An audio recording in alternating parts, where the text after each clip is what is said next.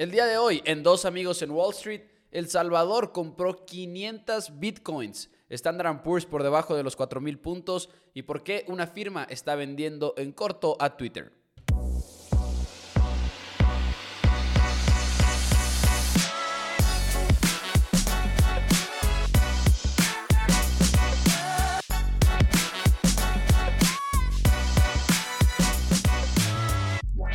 Hola a todos, bienvenidos a Dos Amigos en Wall Street en pleno 10 de mayo. Feliz Día de las Madres, si es que alguna madre escucha este programa. Y por supuesto, listos para hablar de muchas noticias en el mundo de las finanzas. Mi nombre es Mauricio Rodríguez, del otro lado me acompaña nada más y nada menos que Juan Pablo Carrillo. JP, ¿cómo estás? ¿Qué onda, Pepo? Muy, muy bien. Este, sí, como lo dices, episodio especial eh, por ser Día de las Madres. Muchas felicidades a todas. Este, sí, ando bien, eh, aunque preocupado. Ahora sí que es un episodio con un, tono un poco negativo. El mercado fluctuará, JP. ¿Para qué te preocupas? ¿Para qué te estresas? El mercado fluctuará. Yo sé, yo sé. Y estaré ahí para comprar. Falta. Sí. Y estaré ahí para comprar. Falta para esa frase. Este, el Standard Poor's cayó muchísimo ya se encuentra por debajo de los 4000 y ya algunos analistas salieron unas proyecciones que el Standard Poor's iba a cerrar en los 4000 puntos este año. Esto, la verdad, es nadie puede saber en cuánto va a cerrar el año. El, a inicios del año, recordemos que en diciembre hubo un boom de las acciones y en enero fue cuando empezaron a caer cuando estábamos todavía en, a principios de, enero, finales de diciembre, pronosticaban que el Standard Poor's iba a cerrar en 5 mil puntos.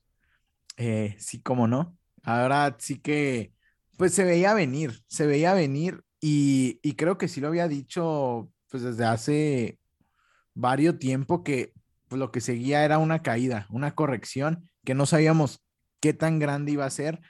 Siento que es una corrección bastante grande o sea, el Standard Poor's ayer cayó 3.2% y siento que todo se va a desplomar aún más. El Standard Poor's siento que va a caer en bear market, en mercado bajista, la verdad. Siento que para allá vamos, el, el sentimiento pesimista y la incertidumbre siento que es lo que está reinando en estos momentos y esto afecta a todo el mercado, o sea, es, es un sentimiento eh, que no te dan ganas de comprar. Eh, el Standard Poor's ya se encuentra por debajo de 15%, el Dow Jones 10% abajo y el Nasdaq abajo 25%, Pepo. El Nasdaq lo que más ha bajado hasta por la parte de todas las empresas de tecnología, ¿no? Sí, claro, porque son las principales, son las que se ven más afectadas por todo este tema de la subida de alzas, pero de, de interés, la subida de alzas, la subida de tasas de interés este, y estamos viendo que estamos siendo golpeados por todos lados. O sea, por un lado, China está cerrando sus puertas por una, porque tienen una política de cero COVID. Este, y esto afecta más al mercado. O sea, que China cierre toda su economía unos cinco días, claro, claro que afecta. Este, también, por ejemplo, eh, la guerra, la guerra, no olvidemos que está siendo un factor importantísimo. Y si no, este, y si no se cura, se, se termina pronto, los efectos en la economía van a perjudicar y van a seguir perjudicando, sobre todo en la cadena de suministro. Eh, ya vimos cómo afectó la, la, la, guerra en cuanto a cadena de suministro. Los precios de energía del petróleo están por los cielos, la inflación está por los cielos. Estamos ahora sí en un entorno de mucha incertidumbre. Todavía se vienen más alzas y todavía estamos en midterm elections, las elecciones de, de mediados, este, pues sí, las intermedias. Sí, de las elecciones intermedias de Estados Unidos. O sea, es un año bastante caótico.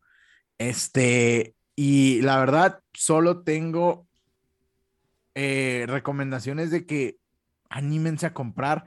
Ahorita sé que suena loco después de todo lo que dije, Pero, siento que en estos...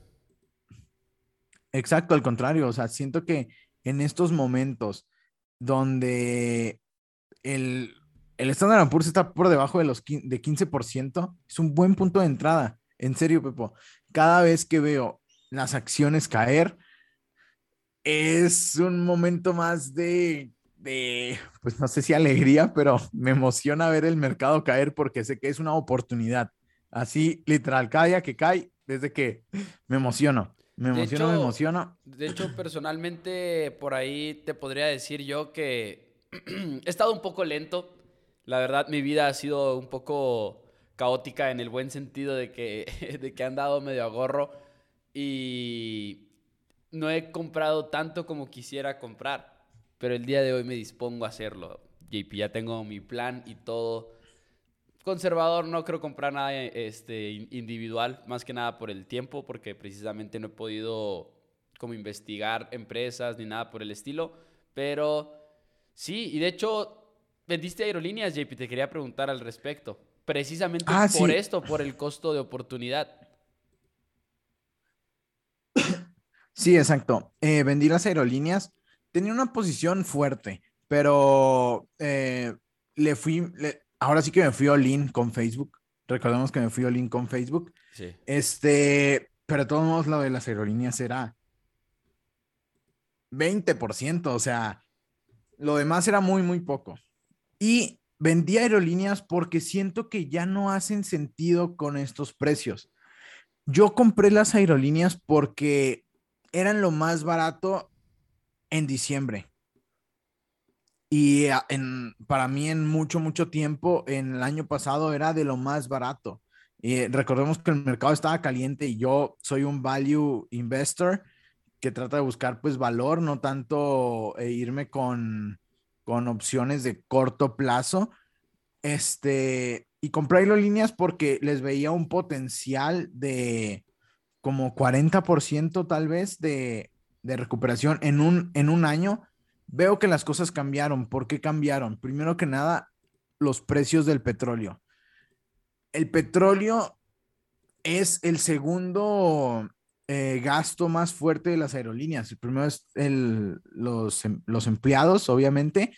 El segundo es el petróleo. Y con estos precios, las aerolíneas no son atractivas.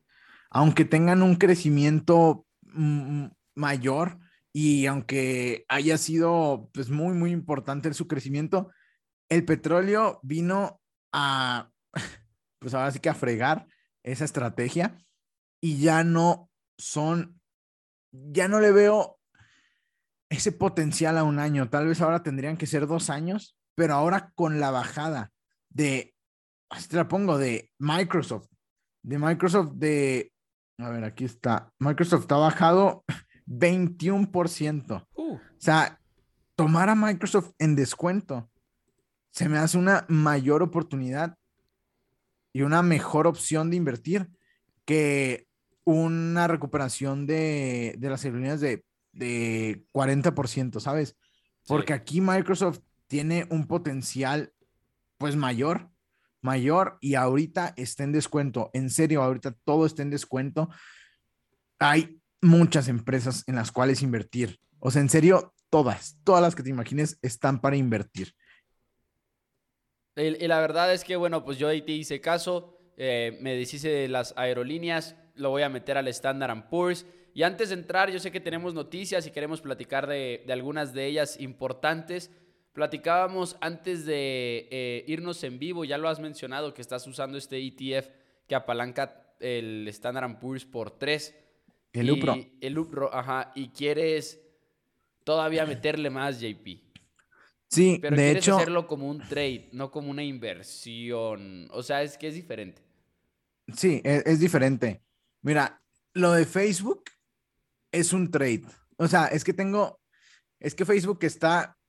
Ahorita está como en 70% trade.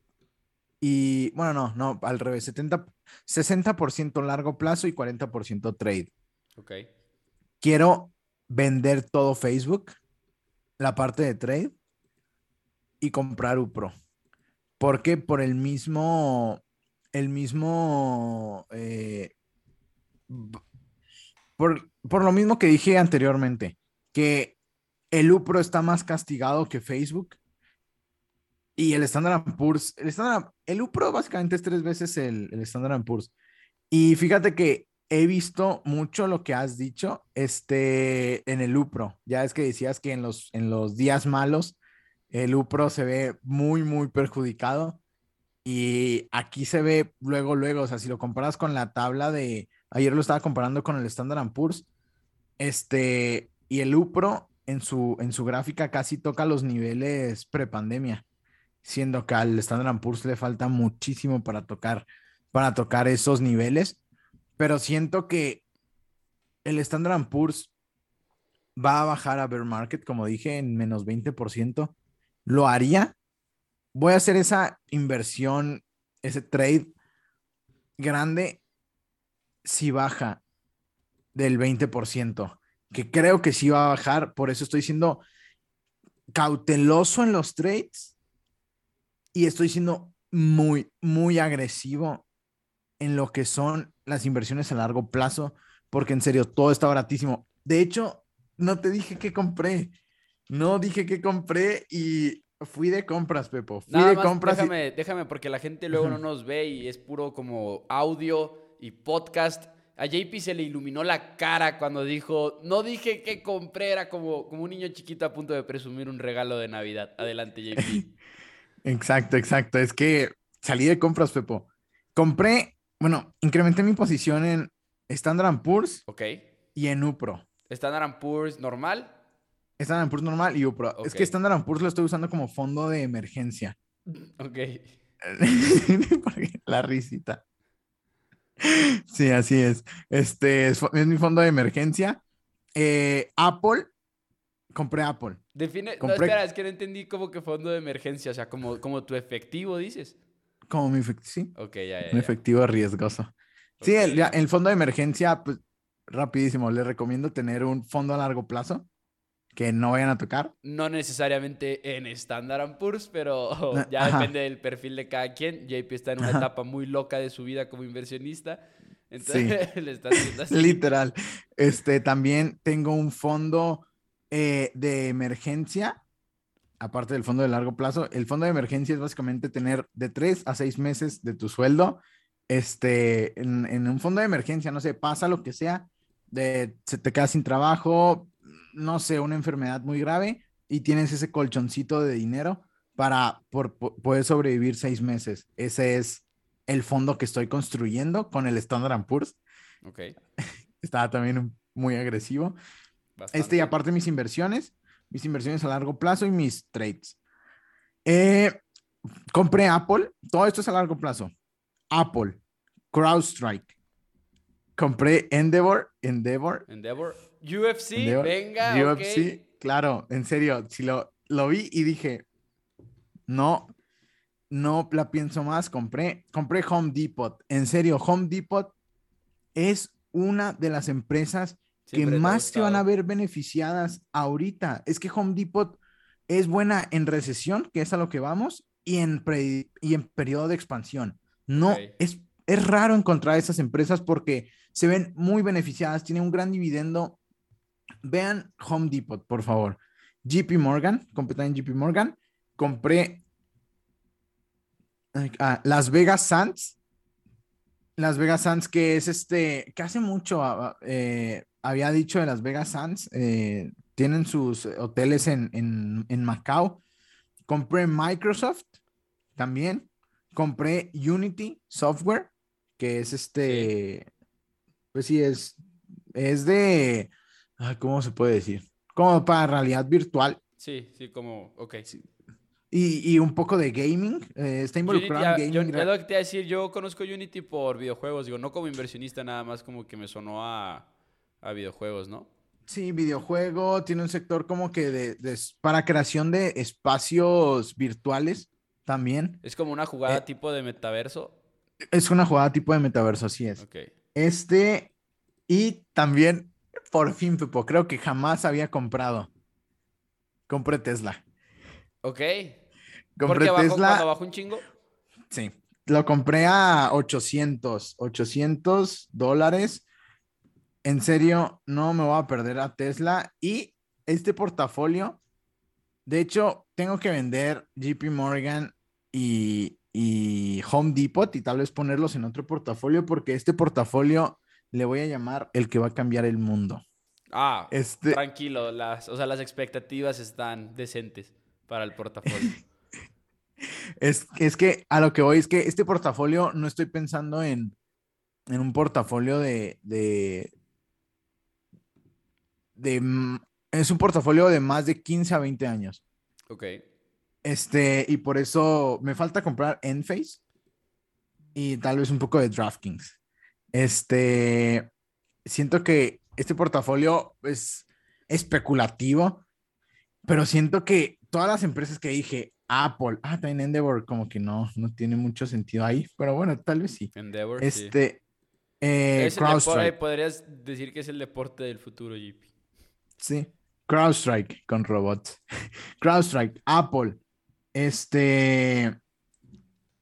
Mm, bueno, bueno, Tesla, Unity, o sea, son empresas que van a dominar en el futuro, este, importantísimo. Y por eso, este va a ser mi, mi nuevo portafolio. Este va a ser mi nuevo portafolio y, estoy emocionado porque quiero comprar más. Excelente, JP, excelente. Pues todas mis compras se han reducido a puro Standard Poor's, pero ya lo hice. Justamente ahorita mientras estábamos grabando, le aporté al portafolio porque estos precios hay que definitivamente aprovecharlos. Ahora, en noticias de finanzas, y hablamos ahorita un poco del mercado, del Standard Poor's, pero me doy cuenta que varias de nuestras noticias tanto tuyas como mías, el día de hoy tienen que ver con cripto, porque Bitcoin llegó a caer 54% desde su punto máximo en noviembre y ha seguido cayendo, batallando y yo creo que lo hemos mencionado varias veces en el programa Bitcoin antes que se veía como un instrumento que te aportaba con cobertura debido a que tenía poca correlación con el mercado. Eso ha cambiado, ya tiene una relación, una correlación muy fuerte con los mercados de valores y a pesar de que es un poquito más volátil, eso sí sigue siéndolo muy, muy volátil porque como lo comentábamos, pues hoy 54% desde su punto máximo, llegó a caer ahora en la tarde del, del lunes y creo que ahorita tiene que ver esa noticia con la de que El Salvador compró 500 bitcoins, JP? Sí, 100%. Este, también, update, compré también bitcoin. Ah, ¿sí? compré todo, o sea, ahora fui de compras Como en todos los sectores. De todos lados hoy. Sí, o sea, en serio. comprando bitcoin. Ahorita, ahorita compra, en serio, ahorita compra Estoy pensando que ahorita que ya es que te había dicho que quería que fuera como entre 5 y 10% de mi portafolio, ahorita que le acabo de aportar significativamente al portafolio en Standard Poor's, pues tengo que aumentar técnicamente mi posición. Y ahorita se me hace más razonable, o sea, bueno, ahorita siento que Bitcoin no puede caer tanto más como el Standard Poor's no puede caer tanto más como el Standard Poor's. ¿Cómo? O sea, el Standard Poor's. O sea, ha caído, ha caído, más. No te quedas, no, estoy diciendo una tontería. Olviden lo que dije. Ajá. No, o sea, dije que el Standard Poor's iba a caer más. Que el ah, Standard Poor's iba a caer más que Bitcoin, pero ahora que lo pienso, no. O sea, el Standard Poor's siento que va a caer 5% más. Vamos a caer en mercado bajista. Va a llegar a 22%, menos 22% y ya se va a venir el rebote. Este. Y predicciones locas. Y, eh, y, Bitcoin, no, no te quedas. Bitcoin baja 3% en un día y, y, no, no, no. Sí, sí, sí, como tú dijiste, 50% ha perdido desde sus niveles más altos. Hmm, pero se me hace buena oportunidad para comprar ahorita. O sea, no, Bitcoin no ha estado tan barato como en julio de 2021 es buena oportunidad, julio de 2021. Pero bueno, noticias de Bitcoin. Este, y creo que son excelentes noticias, porque primero que nada, antes de dar la del Salvador, yo creo que algo que va a impactar mucho a Bitcoin en el largo plazo fue que Fidelity dejará que los fondos de retiro se puedan invertir en Bitcoin hasta en 20%. Esto es importantísimo porque estas instituciones, si alguien compra Bitcoin, van a tener que tenerlas ahí en sus portafolios. Y son los fondos de retiro.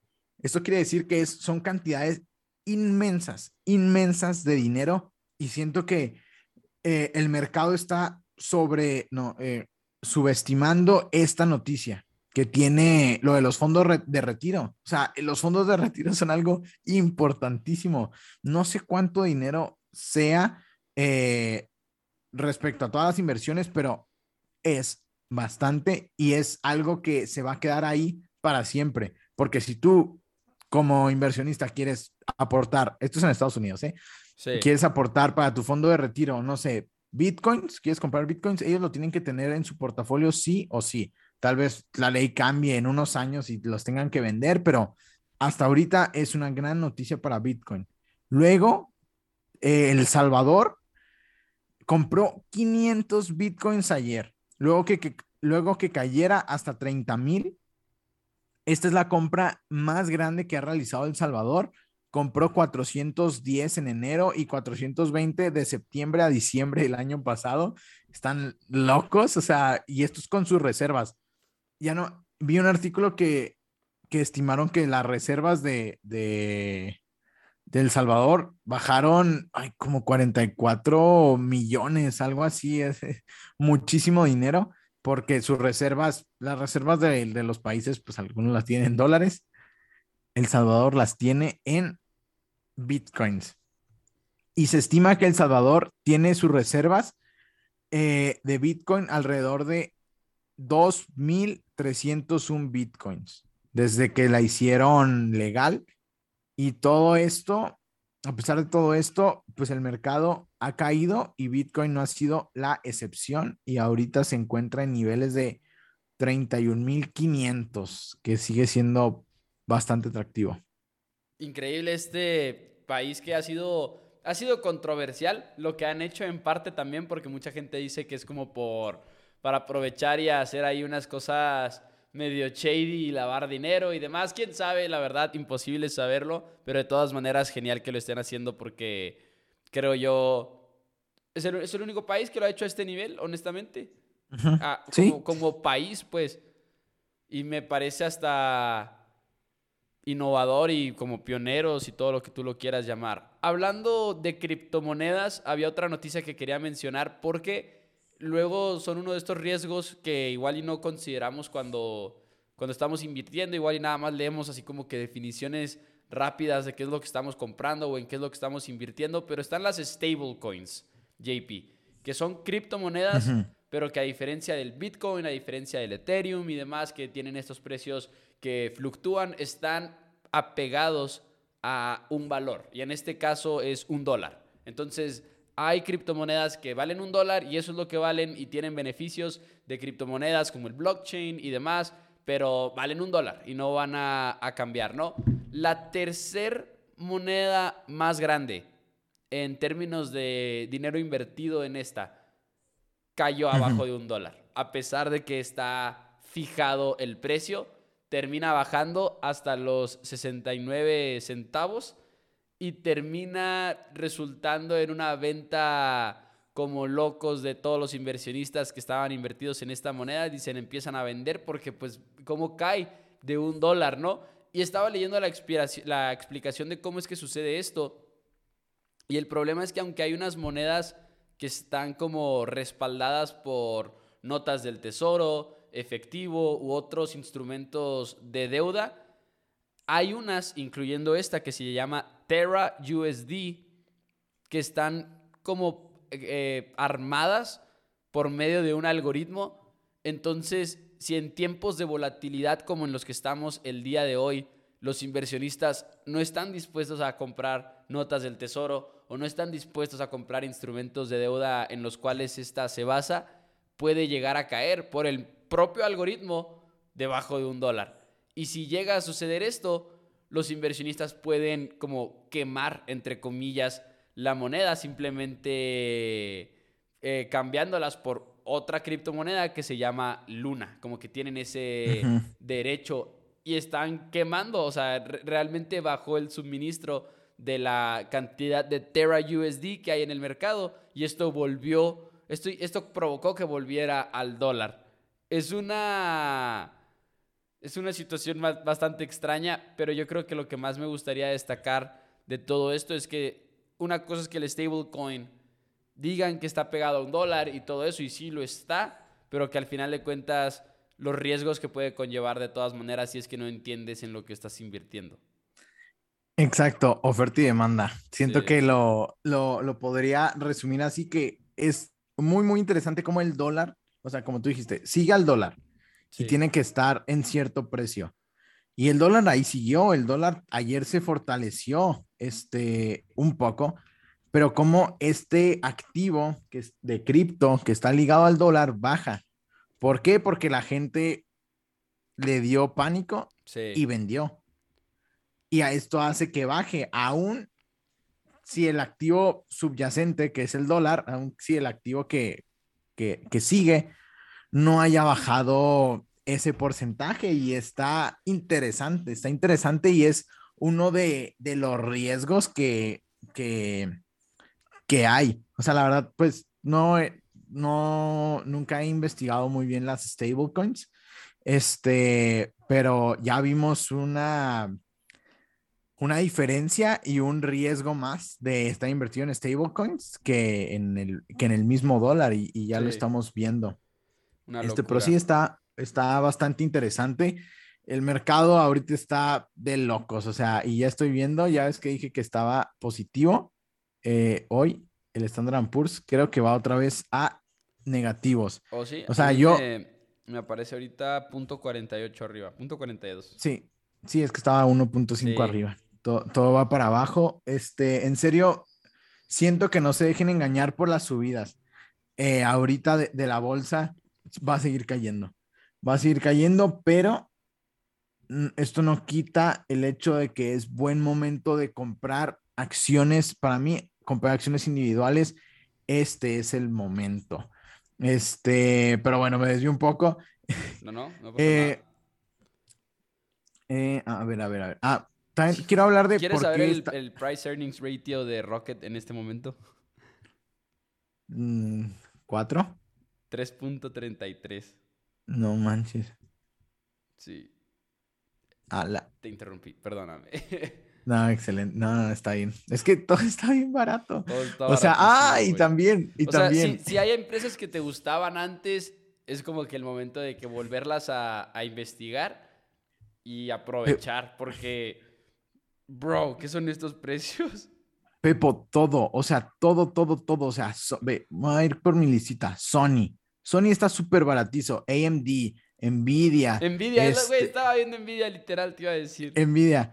CrowdStrike, en serio, CrowdStrike voy a comprar. ¿Sabes qué? No voy a comprar un Pro en mi trade, voy a comprar CrowdStrike. Ya me decidí. Voy a comprar. Va a ser mi, mi trade más grande CrowdStrike. Porque en serio, CrowdStrike es una tontería que esté bajando. O sea, en serio, siento que es la empresa ahorita que no tiene sentido que baje. Al igual que, no, es más, Enphase tal vez, pero CrowdStrike es software. ¿Por qué debería de bajar una empresa de software de ciberseguridad? Sus, no, no importa, o sea, tal vez la energía, ok, la energía le afecte en sus gastos, pero no manches, que baje muchísimo es una tontería y me voy a ver muy hipócrita, Pepo. Quiero comprar Netflix. Oh, wow. Oh, wow. Lo escucharon aquí, aunque no lo crean. JP quiere comprar Netflix. La empresa a la que le tira hate.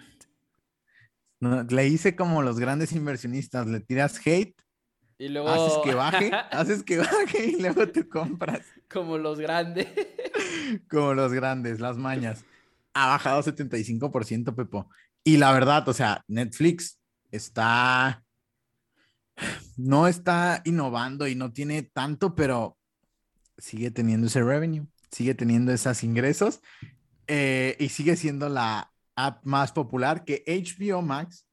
Siento que está siendo muy, muy popular y siento que es la que está tomando este, no sé, o sea, está teniendo, pues mame. o sea, este hype, está teniendo este hype HBO Max. Este, y siento que también es buena oportunidad. Es que en serio, toda, hasta una. Succession. y a Peacemaker. No la he visto. Está padre. Ok. Este, me la recomendaron y está muy, muy padre. Este, pero sí, o sea, está. Es que todo está barato, o sea, hasta empresas de muebles, de wafer y. No, es que todo, todo, todo, todo, todo. No sé qué comprar. O sea, er, eran. No por nada compré como 10 empresas diferentes, porque porque no sabía qué comprar. En realidad, todo estaba tan barato y dije, una le voy a pegar. Diversificando. Este, diversificando. Ah, eso es, poquito. O sea, yo creo que esa parte de todas esas empresas es como tal vez un 20%. No, no te creas, es más. No, no, no, qué tontería. Es como un 30% de todo el portafolio. Este, UPRO y Standard Poor's es como 20 y 50% es ahorita lo que es Facebook. Que pronto, tal vez sea UPRO o CrowdStrike. El siguiente episodio les traigo em, un update, pero bueno, ¿por qué está bajando la bolsa? Creo que todos queremos saber.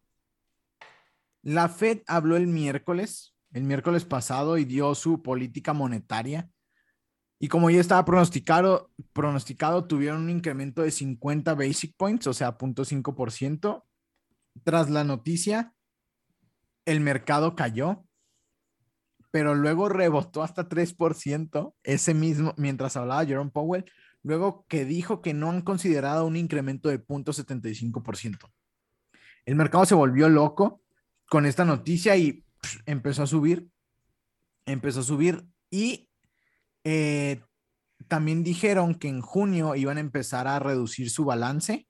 Se esperaba de 90 billones, va a ser de 40 y algo. Así que son noticias buenas, la verdad, para el mercado. Para mí fueron noticias buenas y por eso subió 3%.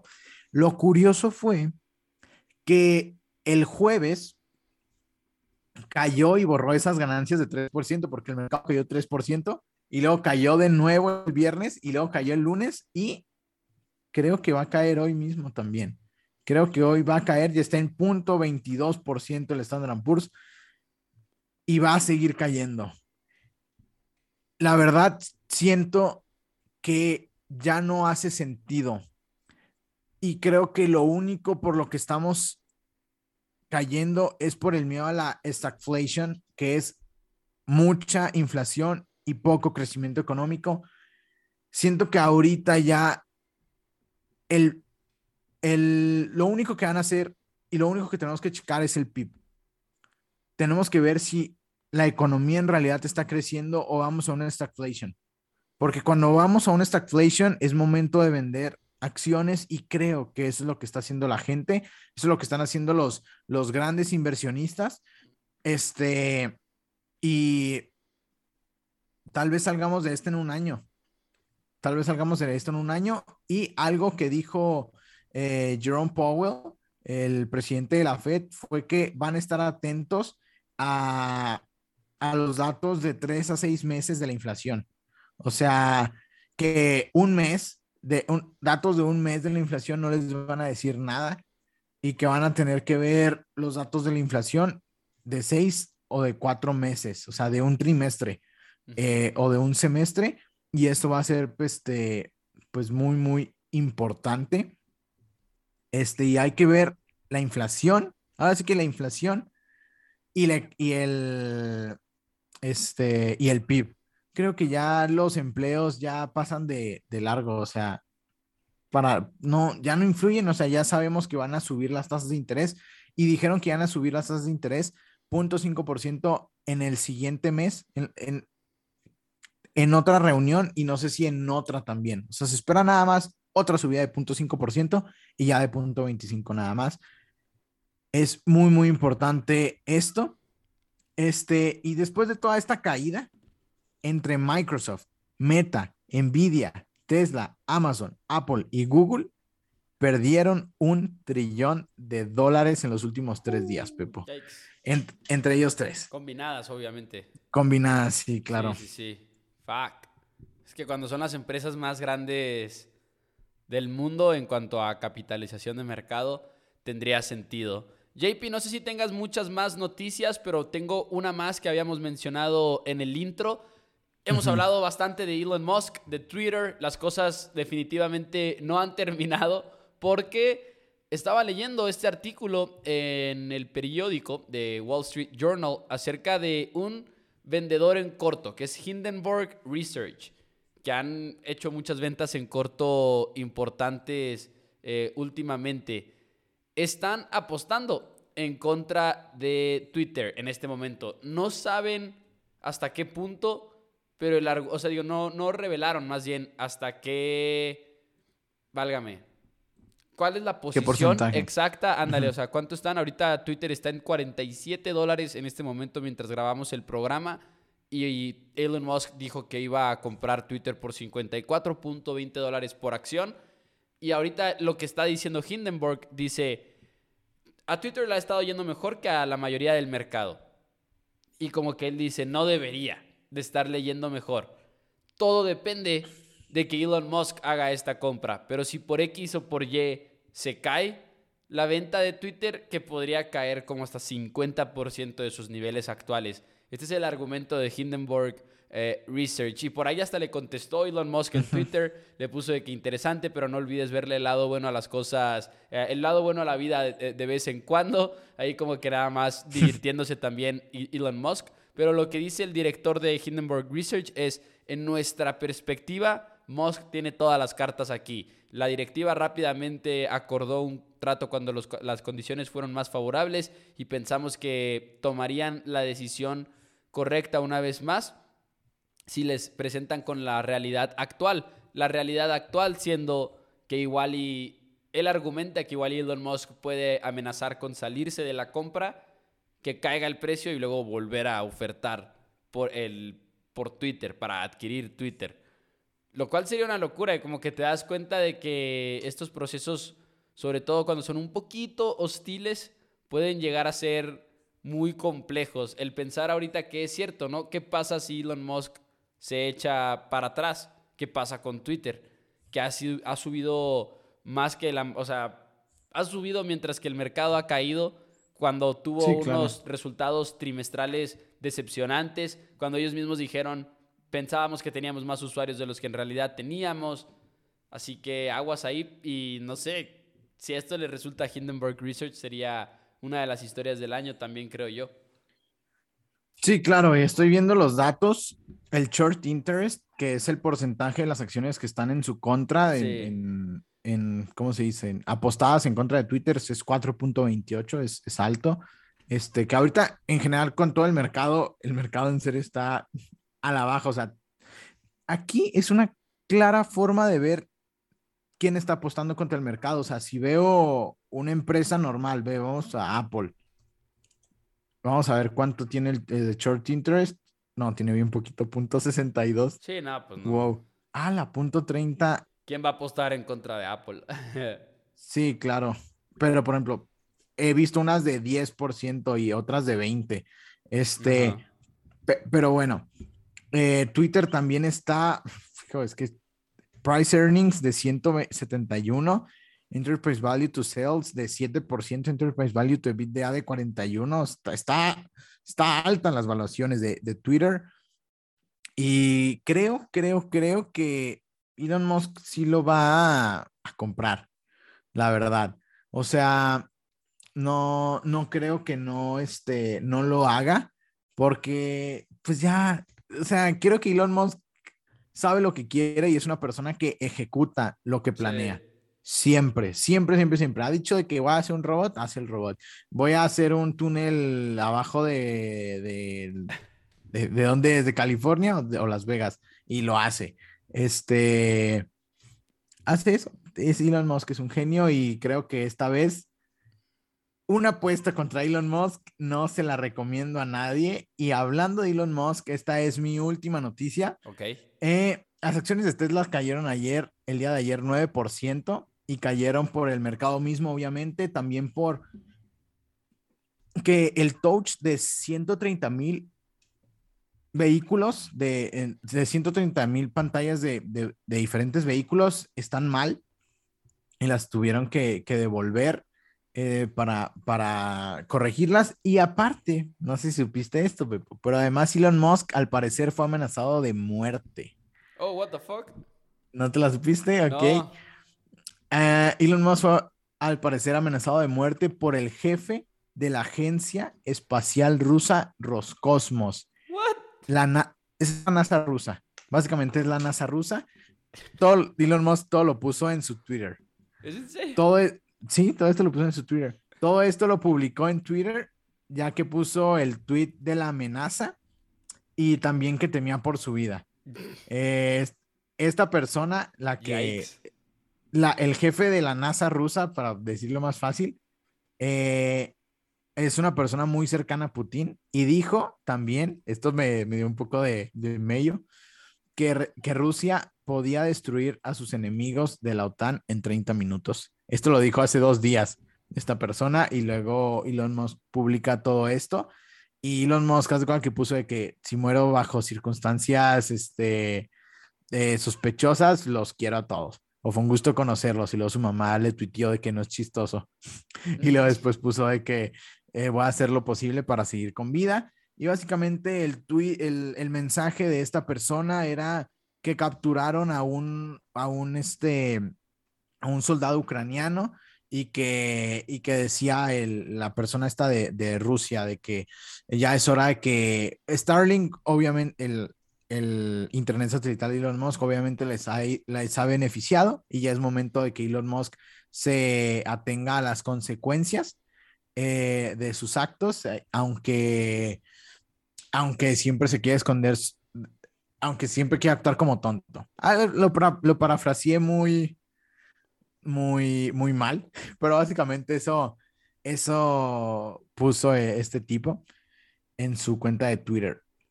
Qué locura. Luego las redes sociales pueden llegar a ser este espacio que nos da muchas cosas que no esperábamos en lo absoluto. Pero bueno, JP, fue un programa un poquito más... Eh, no, no te creas, 42 minutos te iba a decir que más corto de lo normal, pero siempre encontramos la manera de, de durar lo que se merece un episodio de Dos Amigos en Wall Street. La siguiente semana no va a haber programa, amigos del podcast. Eh, vamos a volver hasta la semana que sigue después de la siguiente, obviamente. Entonces nos veremos por ahí porque un servidor tiene el examen. El examen, JP para acreditarme como asesor de asesor de inversiones, ¿verdad? El título que tiene la figura 3 de la MIT. Pero sí, entonces vamos a estar estudiando, por así decirlo. Excelente, ¿no? Pues mucho éxito, hermano, sé que te irá muy bien. Y pues muchas gracias a todos por escucharnos. Pues sí, que tristemente no va a haber este eh, podcast el siguiente, pero volveremos el, al episodio 53 con todas las ganas y todas las noticias y pues con un resumen de lo que ha pasado en la bolsa. Muchas gracias por escucharnos, porfa compartan si les gustó eh, y estamos en Insta como dos amigos en WS para cualquier duda o comentario. Nos vemos la próxima semana. Muchas gracias a todos.